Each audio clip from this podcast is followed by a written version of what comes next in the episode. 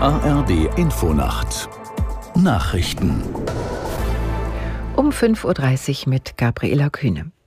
Die Weltgesundheitsorganisation WHO erarbeitet nach eigenen Angaben einen Plan, um das Al-Shifa-Krankenhaus in Gazastadt vollständig zu evakuieren. WHO-Chef Tedros teilte mit, WHO-Beschäftigte seien in der Klinik gewesen. Der Zustand vor Ort sei desolat. Es gebe weder Wasser noch Strom und kaum noch medizinische Güter. Außerdem sei ein Massengrab mit mehr als 80 Leichen gefunden worden. Nachdem tausende Patienten und Patientinnen und der Großteil des medizinischen Personals das Krankenhaus verlassen haben, befinden sich noch etwa 150 Menschen dort. In Israel haben Zehntausende die Regierung aufgefordert, alles für die sofortige Freilassung der Geiseln im Gazastreifen zu tun. Ein Protestmarsch endete am Abend vor dem Büro des israelischen Ministerpräsidenten Netanyahu in Jerusalem.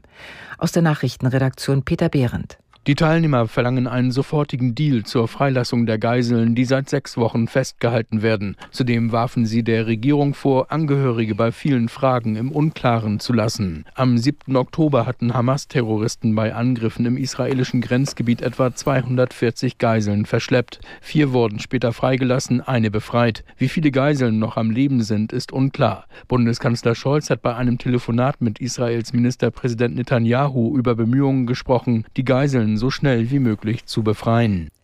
Inmitten einer schweren Wirtschaftskrise findet in Argentinien heute die Stichwahl für das Präsidentenamt statt. Erwartet wird ein knappes Rennen zwischen dem Regierungskandidaten Massa und dem ultrarechten Ökonomen Milay. Die Stichwahl wird schon jetzt als die wichtigste seit Rückkehr zur Demokratie vor 40 Jahren beschrieben. Millet, der sich selbst Anarchokapitalist nennt, verspricht eine radikale Kehrtwende zur bisherigen Politik mit massiven Eingriffen des Staates und umfangreichen Sozialprogrammen. Auch unter Regierungskandidat Massa, der während der Kampagne nochmal Steuererleichterungen und Subventionen versprochen hat, dürfte es jedoch Haushaltskürzungen geben.